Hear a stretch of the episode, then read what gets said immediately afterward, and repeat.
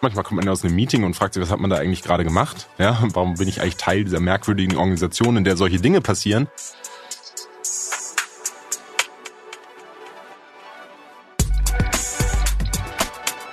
Hallo und herzlich willkommen. Ich bin Antonia Götsch und das ist wegen guter Führung der ehrliche Führungspodcast vom Harvard Business Manager.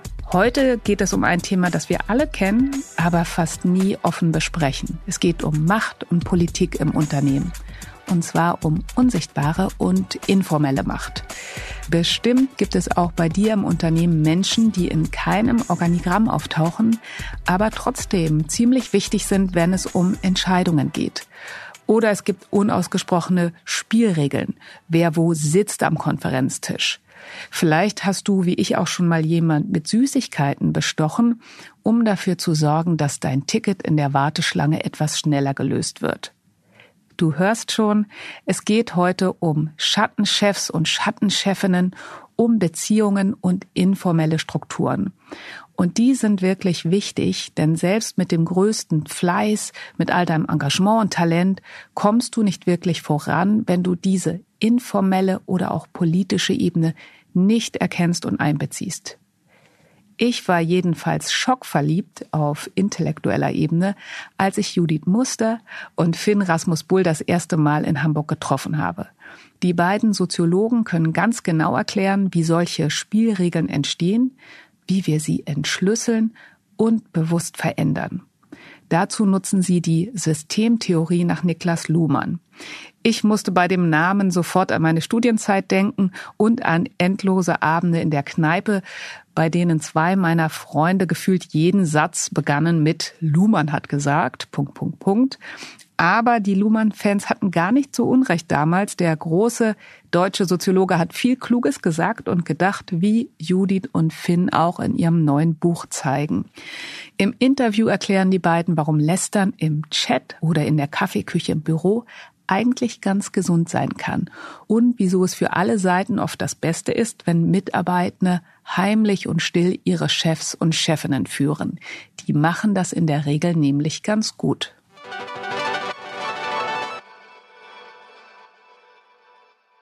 Ja, liebe Judith, lieber Finn, ich freue mich sehr, dass ihr heute hier in Hamburg seid und dass wir unser Gespräch fortsetzen im Podcast. Ja, vielen Dank für die Einladung. Ich möchte mit einer ganz konkreten Situation einsteigen, weil ich glaube, informelle Macht und informelle Machthabende sind so ein Thema, was jeder irgendwie erlebt und was auch sehr kräftezehrend sein kann. Ich erinnere mich zum Beispiel an ein Praktikum zurück, an meinen ersten Tag dort und an einen großen Konferenztisch. Und ich stand am Eingang und ich war ganz unsicher, wo soll ich mich jetzt hinsetzen, weil mhm. ganz offensichtlich gab es irgendeine Art von Choreografie, wer wo sitzt, neben wem, erste Reihe, zweite Reihe. Und für mich war kaum zu durchschauen, wie diese Choreografie funktioniert. Und was würde Luhmann dazu sagen? Hast du dich das gefragt? Das habe ich mich damals nicht gefragt, ehrlicherweise. Ich frage es mich aber heute, wie Luhmann diese Situation eigentlich der armen Praktikantin Antonia beurteilen würde. Ja, vielleicht Erstmal, was man dann beobachtet, wenn man als neues Organisationsmitglied in einer Organisation auftaucht, ist, dass manches ist formal festgelegt und man weiß, man muss zum Beispiel zu diesem Konferenzraum gehen, wenn man ein Meeting eingestellt bekommt. Und manches ist überhaupt nicht formal festgelegt und man spürt dann irgendwie, dass es in der Organisation eben ungeschriebene Gesetze und Regeln gibt, die bestimmte, also die Zeichen setzen für bestimmte faktische Verhältnisse, die in der Organisation sind. Und diese faktischen Verhältnisse, wie sozusagen trotz der Regeln gearbeitet wird, wie jenseits der formalen Hierarchien agiert wird, das würde Luhmann eben als Informalität der Organisation beschreiben. Mhm. Und oft ist das viel wirkmächtiger als die Formalstruktur. Und das macht eben neue Organisationsmitglieder auch unsicher. Also das heißt, das Organigramm ist nur die eine Hälfte der mhm. Wahrheit. Kann ich ohne diese andere Ebene zu sehen eigentlich überhaupt im Unternehmen Karriere machen, vorankommen? Ist das zwingend notwendig, dass ich irgendwann mal lerne, diese informellen Strukturen zu lesen? Also mit Karriere machen wird es vermutlich schwierig. Man kann vermutlich überleben, aber es ist natürlich immens wichtig, das spielen zu können und auch zu wissen zu können, was wann angemessen ist, worauf man sich berufen kann und was nicht, ist mit Sicherheit sozusagen ein wichtiger Faktor, wenn man in der Organisation nicht nur dabei sein, sondern auch irgendwie was bewirken oder gegebenenfalls sogar aufsteigen möchte. Ja, und vor allem diese informale Seite, der Organisation, die entsteht ja nicht aus dem Nichts heraus, sondern die entsteht, weil sie Probleme löst in der Organisation, die formal nicht gelöst werden können. Mhm. Also ich mache mal ein Beispiel. Als ich in der Werbeagentur angefangen habe nach dem Abitur, wollte ich um 18 Uhr vertragsgemäß nach Hause gehen und dann hat die Empfangssekretärin zu mir gesagt, na, halben Tag Urlaub genommen und ich wusste irgendwie, okay, offensichtlich geht man dieser Agentur nicht um 18 Uhr nach Hause, sondern das ist gelebte Praxis, das nicht zu tun. Und ähm, jetzt kann man sagen, das ist keine gute Praxis, aber nehmen wir mal die hin, dann würde man sagen, sie ist ja für die Organisation erstmal hochfunktional.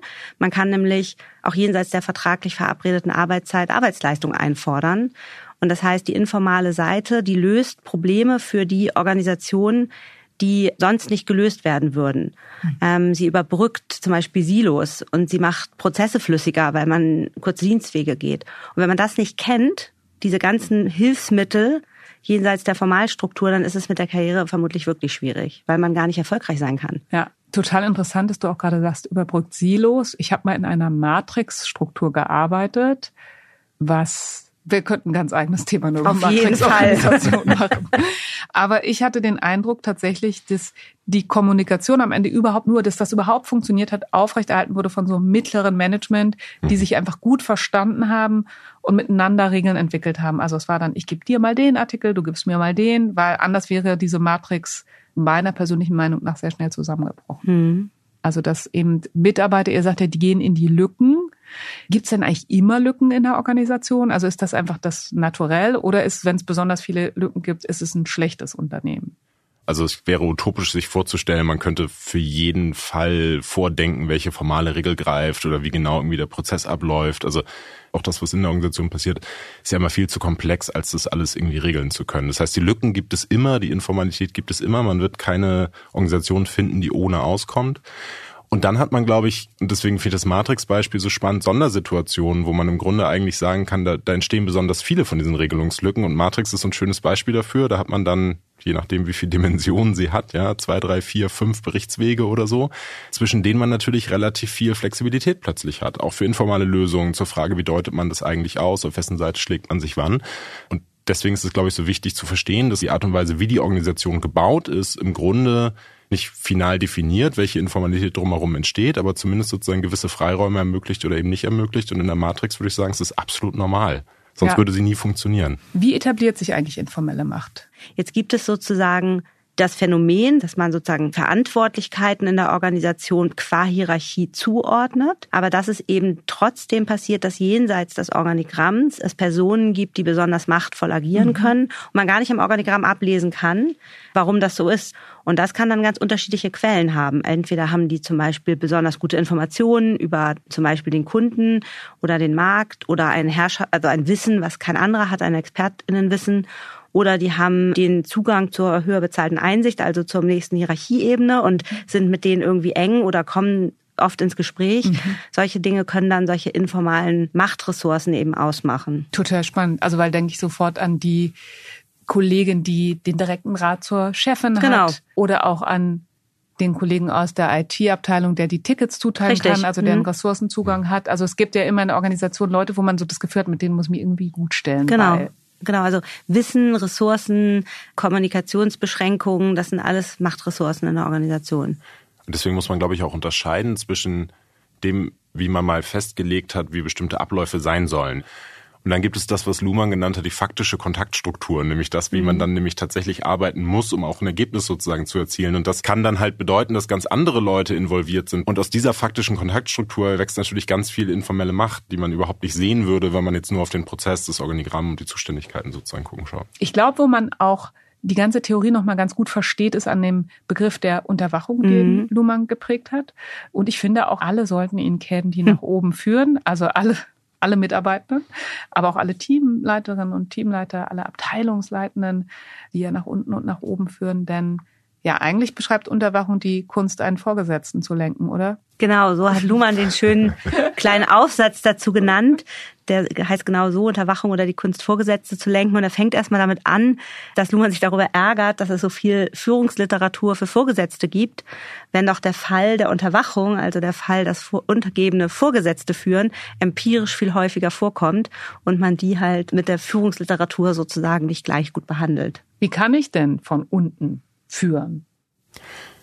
Naja, also klassisches Beispiel dafür ist zum Beispiel die Frage, wie gelangen eigentlich Informationen auf, auf den Tisch meiner Führungskraft. Ne? Also ich mhm. meine, es ist ja typischerweise so, ich meine sozusagen, ähm, man kann jetzt nicht beliebig viele Führungspositionen in der Organisation verteilen. Das heißt sozusagen, das, was an Informationen anfällt und was ja auch häufig kritisiert wird, wenn wir über Agilität und solche Themen sprechen, ist das eigentlich sozusagen an der Basis, wenn man so möchte, viel mehr Informationen verfügbar sind über ein Problem, über eine Fragestellung, wie auch immer. Und jetzt wandert die so in der Organisation hoch und wird natürlich irgendwie immer weniger, ne? weil sie immer verdichtet wird, weil natürlich sozusagen, wenn ich was weiß ich, 20, 30 Leute führe oder so, ich gar nicht in der Lage bin, die komplette Komplexität aufzufangen. Das heißt, Führungskräfte sind immer so ein Flaschenhals für Informationen. Das heißt eigentlich, und da kommen wir sozusagen zu den informalen Machtquellen, das Machtpotenzial von Untergebenen, das sie für Unterwachung nutzen können, liegt zum Beispiel ganz stark darin, dass sie entscheiden, welche Entscheidungsoptionen, welche Informationen, was sozusagen an, noch an Entscheidungsgrundlagen überhaupt auf dem Tisch meines Vorgesetzten landet, die darauf vertrauen müssen, dass das schon irgendwie stimmt. Weil das nachzukontrollieren sozusagen würde einen, äh, ja, selbst einen 24-Stunden-Tag irgendwann springen. Aber das Coole ist, es gibt nicht nur sozusagen dieses Machtpotenzial dadurch, dass man es nach oben reicht, sondern es gibt auch das Drohpotenzial, dass man ungelöste Probleme ungelöst nach oben reicht. Also die Hierarchie funktioniert eben nicht nur von oben nach unten, sondern auch von unten nach oben. Und ich habe jederzeit von unten die Legitimation zu sagen, boah, das ist ein heikles Thema, mach das mal lieber selbst. Und wenn das halt ständig passiert, ist eine Führungskraft relativ schnell lahmgelegt. Und das ist halt das Spiel, Spiel, das gespielt wird, ist, ich verlasse mich darauf, von dir die richtigen Informationen zu bekommen und damit steuerst du eigentlich meine Entscheidungen mit. Und auf der anderen Seite nutze ich das auch, damit ich nicht ungelöste Probleme auf den Tisch bekomme, sondern erwarte von dir im Gegenzug, dass du sie löst. So, ne? Das ist das Spiel. Aber wenn ich jetzt so zurückdenke, habe ich zum Beispiel auch schon mal einem Vorgesetzten immer so eine bestimmte Auswahl von Magazincovern hingelegt und auch bestimmte weggelassen. Und ja, manchmal welche hinsortiert zum Aussortieren. Mhm, genau. Äh, das ist dann also einfach so ein typischer Fall von Unterwachung. Das ist ein typischer Move von Unterwachung. Sozusagen genau zu wissen, eins muss ja weggestrichen werden und ich weiß immer ungefähr, was kritisiert wird und das lege ich dann da schon mal hin. Ich glaube, neben diesen, also neben diesen reinen Entscheidungsbedarfen, wo man sagt, irgendjemand muss das Cover auswählen, ne, sozusagen aus den drei Optionen muss dann schon jemand noch eine machen, ist natürlich auch ein Thema, was immer wichtig ist, die Frage, wie lenkt man eigentlich Aufmerksamkeit? Lässt man das fallen im Meeting oder nicht, um auch ein bisschen so zu überlegen, worüber sollte sich eigentlich meine Führungskraft vielleicht auch gerade Gedanken machen und worüber nicht. Also dieses Spiel mit den Latenzen, dem Durchsickern lassen von, ne, worüber wird gerade gesprochen. Und natürlich ist auch das ein Lenkungsmittel, um sozusagen Themen zu setzen, ob die jetzt strategischer Natur sind oder nicht. Und was ich finde noch wichtig ist zu betonen, weil wenn man so über Macht in Organisationen spricht oder über solche Moves, die wir gerade besprochen haben, das hört sich ja immer so ein bisschen manipulativ an. Ne? ich sitze und denke, ist das eigentlich okay? Eine Anleitung zu manipulieren von Vorgesetzten oder überhaupt in Organisationen.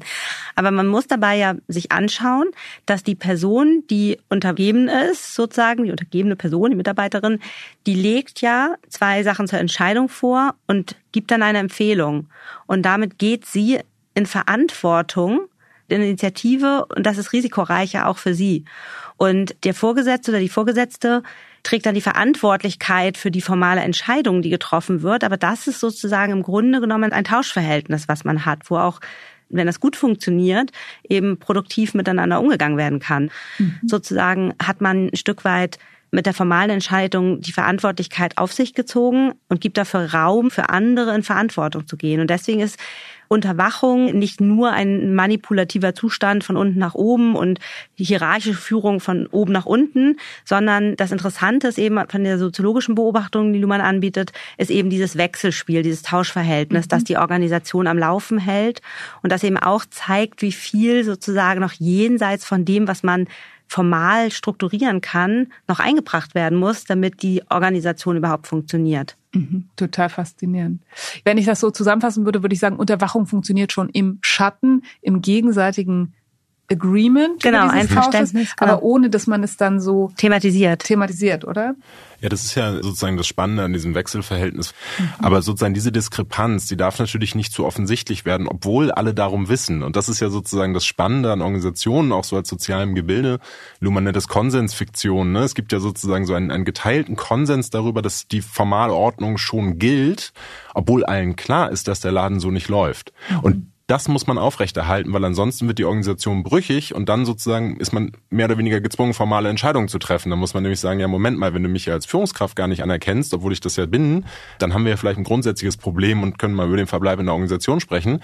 Und das ist, glaube ich, das, wo man dieses Fingerspitzengefühl ja. ganz stark braucht. Und wenn man jetzt anfängt zu gestalten und dabei immer nur auf die Formalstruktur guckt, man will zum Beispiel, jetzt plötzlich sagt man, ja, ich will flache Hierarchien haben, ja. Ich, wir müssen alle Hierarchien abschaffen, weil das ist irgendwie, passt nicht mehr zu unserer Kultur.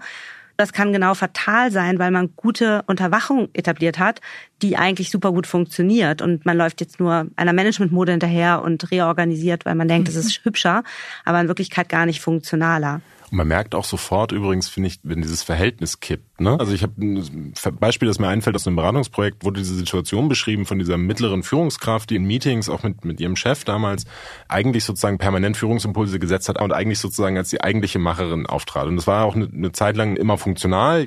Und irgendwann ist dieses Verhältnis gekippt, weil sich so eine starke informale Hierarchie etabliert hat. Also die Erwartung sozusagen so fest wurde, dass alle sowieso nur noch zu ihr geguckt haben. Mhm. Und dann irgendwann dieser Moment erreicht war, wo dieser Chef, der das bis dahin toleriert hat, weil das hat ja auch gut funktioniert, dann nicht mehr mitgemacht hat. Ne? Und dann angefangen hat, auch in diesen Interaktionen sozusagen dagegen zu arbeiten. Und das ist dann sozusagen, da wird dieser Bruch zu offensichtlich und plötzlich funktioniert dieses Tauschverhältnis nicht mehr. Deswegen schreibt Luhmann ja auch am Ende seines kleinen hübschen Aufsatzes zur Unterwachung, dass man im Zweifel Zweifel, wenn Menschen zu gut werden in der Unterwachung, immer noch die Möglichkeit hat, um sie loszuwerden, sie zu Vorgesetzten zu machen. Aber auf zwei Punkte, Judith, die du eingebracht hast, will ich nochmal eingehen. Einmal auf einige der Fachbegriffe, die gerade schon gefallen sind. Und zweitens, du hast ja das Thema Hierarchie angesprochen. Und das ist natürlich gerade eine große Mode. Alle sagen, Hierarchien müssen flacher werden. Wenn ich euch so zuhöre, denke ich, ach, eigentlich hat das immer ganz gut funktioniert, im Schatten zu führen. Würdet ihr sagen, das braucht es eigentlich gar nicht, unbedingt oder dass dieses Hierarchien jetzt rauszunehmen sogar schädlich sein kann für Unternehmen.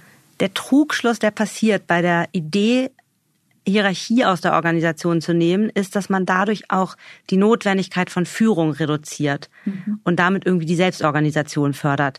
Da würden wir sagen, aus unserer Perspektive stimmt das nicht, weil Hierarchie ist ein Orientierungspunkt und wenn ich Orientierung aus der Organisation nehme, dann steigt der Bedarf an Führung, weil ich dann situativ sagen muss, Wer hat jetzt das Sagen?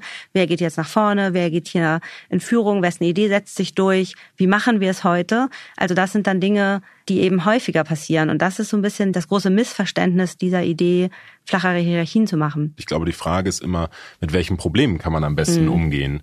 Und wenn man sagt, man hat eine sehr hierarchische Organisation, in der die Leute aber sehr, sehr gut darin sind, ihre Führungskräfte zu unterwachen, dann würde ich sagen, gibt es erstmal wenig Grund daran zu ändern, ja, weil es funktioniert dann vielleicht.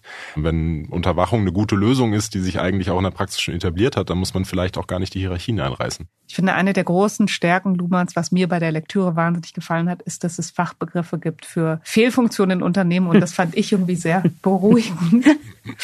Und eines der wichtigsten informellen Machtzentren in vielen Unternehmen ist ja die Kaffeeküche oder auch dann heute vielleicht sogar noch mehr der Slack-Kanal. Und Luhmann hat ja den Begriff der Klicken geprägt. Also da treffen sich unter anderem Klicken. Was sind Klicken nach Luhmann? Äh, Luhmann unterscheidet ja im Grunde zwischen zwei Arten von Klicken. Es gibt einmal Entlastungsklicken, da würde man sagen, deren einzige Funktion ist eigentlich, sich sozusagen über die Organisation auszutauschen, mal Dampf abzulassen und dadurch wieder so ein bisschen so, ja, die persönliche Achtung wiederherzustellen. Ne? Manchmal kommt man ja aus einem Meeting und fragt sich, was hat man da eigentlich gerade gemacht? Ja, warum bin ich eigentlich Teil dieser merkwürdigen Organisation, in der solche Dinge passieren? Äh, und das muss man dann auch mal mit Kollegen besprechen und dann hat das einen entlastenden Effekt und sozusagen darüber hinaus passiert aber in der Organisation nicht viel. Die Selbstachtung wird wiederhergestellt. Selbstachtung wird wiederhergestellt. Wenn man zum Beispiel über einen Witz gelacht hat vom Chef, mhm. von dem alle wussten, der Witz ist nicht witzig, aber man hat halt darüber gelacht, weil der Hierarch im Raum das gemacht hat. Mhm. Und das muss man hinterher reparieren. Genau. Also ich muss das mal mhm. festhalten, bevor du zur zweiten klicke, weil ich glaube, das kennt jeder aus dem Unternehmen.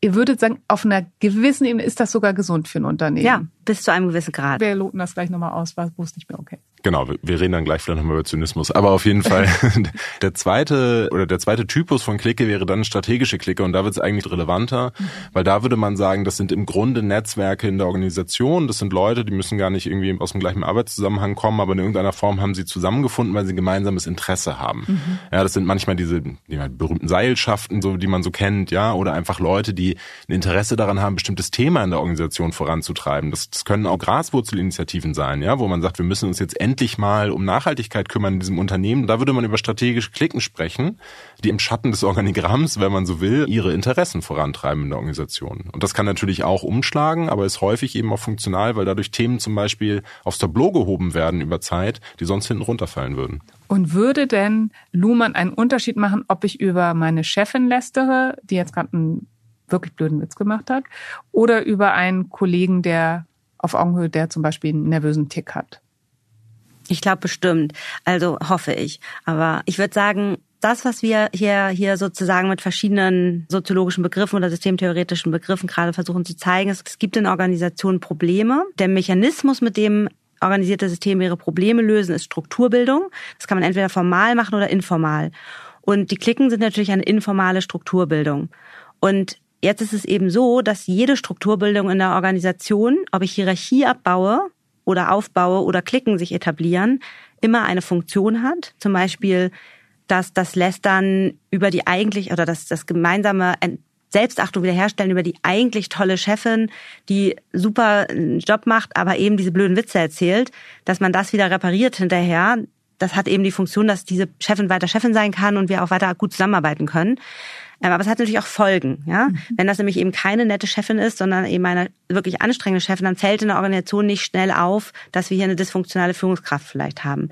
Und genauso ist es eben mit allen Phänomenen, die wir in der Organisation sehen, mit den Strategieklicken auch. Auf der einen Seite bringen die etwas voran, auf der anderen Seite ähm, machen sie das jenseits der Formalstruktur und zum Beispiel durch wechselseitige Karriereförderung hebeln sie die offiziellen Karrierepfade aus. Und ich glaube, die, dieses Suchmechanismus muss man sich angucken. Und ich würde gerne nochmal den Blick lenken auf die persönliche Ebene einer Führungskraft, weil ihr sagt ja auch, das ist ja wie, wenn man sich so eine Brille aufsetzt und mhm. diese Dinge mal aus einer anderen Perspektive betrachtet. Und ich finde, das ist eine sehr kluge Ergänzung zu den sonstigen Informationen, die wir Führungskräften mitgeben, die immer sehr aus der psychologischen Richtung sind. Und also wie kann ich das sehen, was ihr da beschreibt? Wonach sollte ich suchen? Also ich glaube, die Grundfrage, die man sich erstmal stellen kann, ist, wenn man, also am Ende beobachtet man Verhalten von Personen in Organisationen. Man fragt sich, warum macht der eigentlich das so? Warum trifft er diese Entscheidung genau in diesem Falle? Warum nimmt er das rote Cover, nicht das grüne? Ja. Ähm, und sozusagen die systemtheoretische Perspektive ist immer erstmal zu sagen, versuch doch mal den Rückschluss zu machen, welche Verhältnisse, welche Strukturen, die wir in der Organisation haben, legen dieses Verhalten eigentlich nahe, unabhängig davon, was diese Person an Charaktereigenschaften hat, an Sozialisationserfahrung, an Schulungen, was weiß ich nicht was, sondern erstmal, warum ist es rational? Wenn sich zum Beispiel Abteilungsleitende ein klassisches Beispiel Marketing, Produktion. Ja, die haben sich in jedem Meeting in den Haaren und jetzt kann man sagen, ja gut, die beiden können sich nicht riechen und keine Ahnung, die haben vielleicht mal eine schlechte Erfahrung miteinander gemacht oder es sind keine guten Führungskräfte. Aber erstmal würde man sagen, dahinter liegt ja ein ganz rationaler struktureller Konflikt, weil sie zum Beispiel um gleiche Ressource ähm, streiten, weil die eine Logik der anderen Logik zuwidersteht und so weiter und so fort. Und ich glaube, nach solchen Erklärungsmustern erstmal zu suchen, bevor man auf die Person sozusagen guckt, das schärft so ein bisschen den Blick dafür, in was für einem System, in was für Strukturen man sich eigentlich bewegt. Ich finde die Systemtheorie oder diese Ausdeutung, die wir hier gerade gemeinsam machen, die, die legt halt nahe, dass Organisationen in der Tendenz dafür sorgen, dass ungelöste Probleme, die in der Organisation so rumschwören, auf die Schultern der Organisationsmitglieder verlagert werden. Und das kennt eigentlich jeder Mensch, der in einer Organisation arbeitet, ist, dass man immer also relativ schnell damit ist, so persönliche Zurechnung zu machen. Da hat jemand irgendwie ist nicht unternehmerisch genug oder das Mittelmanagement ist irgendwie eine Lehmschicht oder das agile Mindset fehlt. Das sind so typische personale Zuschreibungen, die in Organisationen halt stattfinden. Und Luhmann weist halt darauf hin, eigentlich, dass man durch besseres Organisieren Personen entlasten kann. Mhm. Und dass man eben durch gute Verhältnisse gute, also gute Organisationen schaffen kann. Damit ist man nie fertig. Aber das muss man halt im Blick behalten. Ich glaube, das ist wirklich was, was man als Führungskraft besser sehen kann, wenn man mit diesen Begrifflichkeiten wie so mit Suchscheinwerfern hantiert und eben diesen Reflex, den Organisationen einem nahelegen, erst auf die Person zu schauen, so ein Stück weit unterdrückt bekommt. Mhm. Wenn ich jetzt in der Führungsrolle unterwegs bin, was sind denn so Alarmsignale, also wo mhm. ihr sagen würdet, huch, da mal vielleicht mit dem Blick hingucken, dass ich vielleicht auch als Führungskraft dann ganz konkret mal die Strukturen anfassen sollte. Mhm. Also so ein Klassiker ist, würde ich sagen, wenn, wenn Führungskräfte mir sagen, dass sie eigentlich den ganzen Tag Feuer löschen, mhm. dann fragt man sich mal, ja, warum ist denn das eigentlich so? Also wenn sie selber das Gefühl haben, dass ihre Führung permanent gefragt ist, mhm dann wäre das für mich immer ein Indikator dafür, sich zu fragen, was ist denn eigentlich strukturell schiefgelaufen, dass das so ist. Organisationen werden so Maschinen, die, wenn sie gut geölt werden, einfach nur so durchlaufen. Aber dass man trotzdem permanent sozusagen so Situationen hat, in denen es dann eine Ansprechpartnerin, Chefin, wen auch immer braucht, die ständig in Führung gehen muss. Das wäre so ein erster Indikator, glaube ich. Und der zweite wäre wahrscheinlich der Ruf nach den typischen Management-Buzzwords. Also die Kultur stimmt nicht. Wir brauchen eine bessere Fehlerkultur. Es fehlt hier an Führung, unternehmerischem Denken und so weiter. Also wenn solche Großdiagnosen in Organisationen gemacht werden, das ist meistens ein Zeichen dafür, dass man Strukturprobleme hat oder Strukturkonflikte hat, die Schmerzen verursachen in der Organisation und die versucht irgendwie zu bearbeiten und sich zu erklären. Ich kenne wahnsinnig viele Führungskräfte, die mir sagen, sie sitzen praktisch nur noch in Meetings. Mhm. Würdet ihr auch sagen, das ist eine Fehlfunktion in der Organisation? Organisation, Struktur an sich ist erstmal dafür da, dass nicht mehr alle miteinander reden müssen. Und jetzt ist es ein bisschen eingezogen, weil es so einfach ist, man muss noch nicht mal den Raum wechseln, also nur noch den virtuellen Raum, dass in diesen Meetings einfach eine hohe Anwesenheit herrscht. Wenn wir sozusagen versuchen, Diskurse in Organisationen anzulegen, um Veränderungen voranzubringen, dann ist eine wirklich wichtige Frage immer das Arena-Management. Also wann ist wer mit wem überhaupt im Gespräch und welche Organisationsöffentlichkeit verträgt das Thema? Und was ich mal mindestens beobachte, ist, dass das bei diesen vielen Teams-Meeting, Zoom-Meeting gar nicht mehr stattfindet. Mhm mhm. sondern dass man immer unter hoher Öffentlichkeit eigentlich versucht, Themen durchzubringen. Mhm. Und das kann eigentlich nicht funktional sein, weil man dadurch immer formalere Kommunikation hat. Und wir haben ja gerade viel darüber gesprochen, dass wir informale ähm, Wege finden oder dass in Organisationen informale Wege eben Dinge voranbringen können. Und dafür braucht es eben auch irgendwie Räume. Und also ich glaube, diese Teams-Meeting und Zoom-Meetings, die wir haben, die sind nicht dafür geeignet häufig man könnte jetzt spitz formulieren, da wo offensichtlich dieser Abstimmungsbedarf so hoch ist, dann hat man es offensichtlich mit einer gescheiterten Arbeitsteilung mhm. zu tun, ein Stück weit. Ne? Also vielleicht wäre es ein Anlass, darüber nachzudenken, ob man eben die Verantwortung für bestimmte Fragen überhaupt gut aufgeteilt hat, äh, wenn sich ständig fünf, sechs, sieben, acht Leute zusammensetzen müssen, um Fragen zu erörtern. Habt ihr noch einen Tipp? Also vielleicht erstmal, wie wenige Leute brauche ich, um diese Entscheidung treffen zu können? Das wäre schon mal die erste Frage. Ja, und dann kann man sich fragen, also das ist jetzt sozusagen nicht direkt Luhmann, aber ich sag mal, eine gute etablierte etablierte Praxis, die wir nutzen, dass man sich zum Beispiel, wenn man Workshops oder Meetings macht, dass man die Hierarchieebenen im Zaum hält. Also mhm. nicht mehr als zwei Hierarchieebenen in einem Raum, weil sozusagen die, die Kommunikationslatenzen wahnsinnig groß werden, sobald diese Hierarchielevel steigen. Ne? Das heißt, ich glaube, man muss einmal schauen, sozusagen, wie wenige Leute brauche ich und dann sind die auch sozusagen in der Organisation so zueinander gestellt, dass sie in der Lage sind, das Problem offen zu diskutieren. Da bringst du mich auf eine Frage, die wollte ich die ganze Zeit schon stellen, weil natürlich habe ich selbst auch schon Unterwachung praktiziert, mhm. aber ich bin ja auch Führungskraft und dann dachte ich, wie kann ich mich denn eigentlich klug unterwachen lassen? Wie mache ich das? Also Unterwachung, ohne aber dass sich Leute auch einsam fühlen und im Freiflug und eben das gar keine genau. Struktur mehr gibt. Da muss ich meine Chefin fragen. Witzig. Also ich glaube, man hat immer dieses Wechselverhältnis von Verantwortung und Verantwortlichkeit gut im Blick zu behalten. Also ich muss mich fragen, was muss ich selber führen? Welche konkreten Fragen brauchen wirklich meine Aufmerksamkeit? Und wo kann ich andere in Führung gehen lassen? Es geht ja nicht nur von oben nach unten, es ist ja auch lateral. Das ist sozusagen eine wichtige Sortieraufgabe, die ich habe als Führungskraft, mich immer zu fragen, muss das eigentlich über meinen Tisch laufen? Und dann die andere ist, wenn ich dann sage, das sollen andere in Führung gehen, das ist übrigens ein Problem, was wir häufig beobachten, dann bitte auch die Verantwortlichkeit trotzdem dafür tragen. Dann hinterher wirklich dafür auch mit gerade stehen, weil sonst machen die Leute das auch nicht. Und vielleicht auch, was brauche ich dann, um gut zu schlafen? Oder ja, wenn genau, ich mir den klar. Kopf dafür abreißen lasse, ja, was, welche, wie viele genau. Informationen brauche ich, genau. dass ich das guten Gewissens tun kann? Was muss ich kontrollieren, um vertrauen zu können? Naja, ich würde sagen, wenn man das erkennt und das Gefühl hat sozusagen, dass das gut gemacht wird, dann sollte man vielleicht auch einfach schweigen und genießen, weil dann macht man das vielleicht nicht zum Thema und lässt es halt eben laufen, weil man eben weiß sozusagen, dass es einem ja auch selber hilft. Ja, und dass man in den, genau wie du sagst, ne, genießen, dich in den Machtverlust so ein bisschen rein entspannen, das gehört halt zur Organisation dazu. Also ich bin keine schlechte Führungskraft, wenn ich spüre, dass ich nicht alles unter Kontrolle habe, weil andere mich unterwachen. So. Ah, das ist ein schönes Zitat. Sich in den Machtverlust hinein entspannen, das gefällt mir, weil ich finde das sehr entlastend. Das heißt ja auch nicht, dass nicht alles auf meinen Schultern Eben. liegt, sondern auf viele Schultern verteilt ist. Aber das ist vielleicht auch so ein bisschen, also aus meiner Sicht eine Stärke von diesem ganzen begrifflichen Instrumentarium. Hierarchie ist nicht das gleiche wie Führung, Führung ist vielleicht nicht das gleiche wie Macht dass man sich so ein bisschen rein entspannen kann in diese Komplexität, die damit irgendwie einhergeht, weil man eben nicht alles auf sich, und das ist ja das, was wir in Management-Diskursen häufig beobachten, sozusagen alles auf diese Person der Führungskraft zentriert wird, von der dann alles erwartet wird. Und all das sozusagen muss zusammenkommen. Ja, man muss mächtig sein, man muss gut führen, man muss übrigens auch Hierarchien sein. Charismatisch. Charismatisch, Verantwortlichkeit tragen und was weiß ich nicht was alles.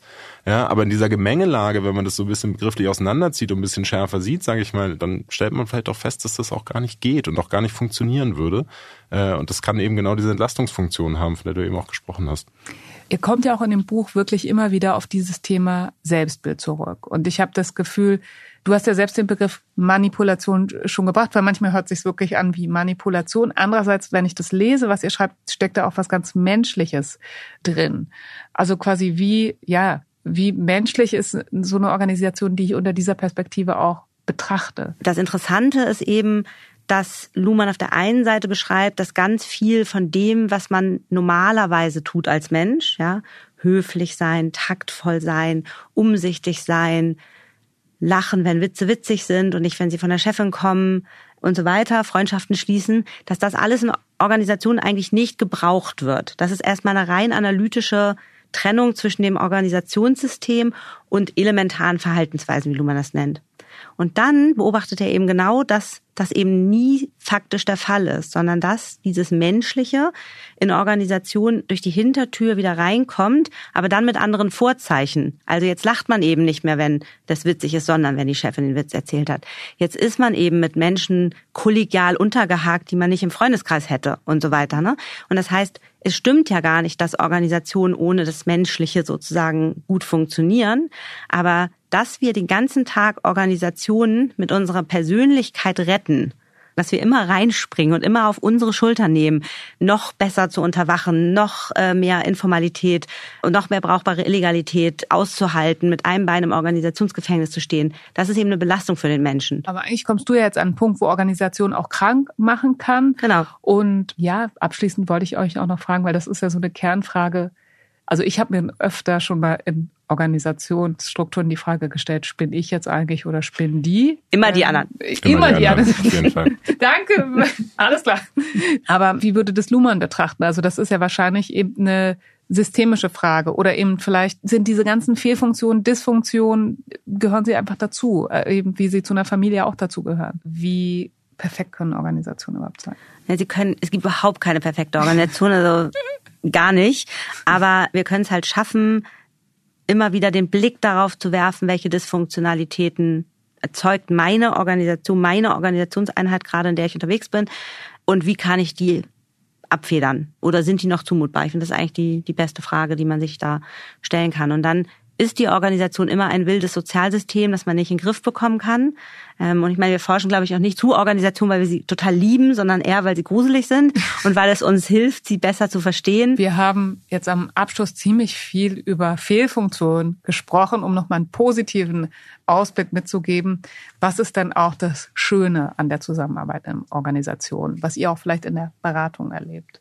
Ich finde erstmal, also das Interessante an Organisationen, neben all diesen Absurditäten und Dysfunktionalitäten, die sie haben, ist ja, dass es ein wahnsinnig wirkmächtiger Mechanismus ist, eigentlich sozusagen Dinge voranzubringen. Also es funktioniert ja nichts in unserer Gesellschaft, ohne dass es, oder fast nichts, ist, ohne dass irgendwie Organisationen daran beteiligt werden, obwohl sie dysfunktionale Gebilde sind. Und das ist eigentlich, finde ich, das Spannende. Und natürlich gibt es, glaube ich, viele Leute in Organisationen, die dadurch Dinge erreichen, die sie auch zufriedenstellen oder, oder glücklich machen oder wie auch immer, weil man sagt, man könnte das ja gar nicht außerhalb einer Organisation überhaupt tun. Und ich finde, also jedenfalls mich macht glücklich, wenn ich in einer Organisation unterwegs bin und diese vielen kreativen, brauchbaren Illegalitäten und Informalitäten entdecke, die Organisationsmitglieder an den Tag legen, um die Dinge nach vorne zu bringen. Ich glaube, mhm. das bringt schon auch Spaß. Also es ist Deswegen finden wir das auch in der Forschung und der Beratung dann tendenziell doch raus, was da passiert, ja. weil die Leute eigentlich stolz darauf sind, dass sie trotz der vielen Regeln guten Job machen. Jetzt habe ich für den Abschluss noch drei Fragen, die nichts mit Soziologie und oh mein zu Gott. tun haben, sondern mit einer guten Empfehlung. Da fange ich mal mit Judith an. Ja. Judith, was hast du zuletzt gekauft oder entdeckt, was deinen Alltag ein bisschen besser macht? Oh Gott, das ist ja wirklich eine super schwierige Frage. Was habe ich gekauft oder entdeckt, was meinen Alltag besser macht? Okay, Finn, wenn dir was einfällt, sag du was. Ich denke mal schnell nach. Bluetooth-Kopfhörer. Mhm. Ich fahre viel Bahn Ich bin ein glücklicherer Mensch seitdem. Was war das schönste Geschenk, äh, was du in den letzten zwölf Monaten bekommen hast?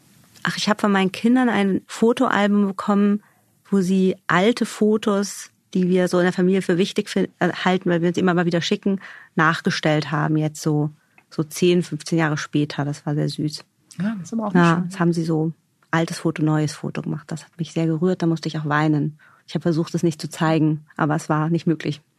Finn, welches Buch hast du am häufigsten verschenkt? Ist es eins von Luhmann? Ich befürchte leider nicht. Vermutlich ist es Der Weg nach Wigan Pier von George Orwell, weil es mein Lieblings-George Orwell-Buch ist. Und Judith, ihr bekommt vier Fragen, weil ihr ja auch zu zweit waren. Welches Buch hast du am häufigsten verschenkt in deinem Leben? Das ist ein coole Graphic Novel über eine dramatische Familiengeschichte und erkenntnistheoretische Krisen. Ich glaube Fun Home von Alice Bechtel. Der macht mich gleich neugierig. Also vielen Dank für eure Tipps und vielen Dank für die großartigen Einblicke in das Innenleben, in das informelle Innenleben von Organisationen. Und alle Bücher verlinke ich auch in den Show Notes. Super. Danke für die Einladung.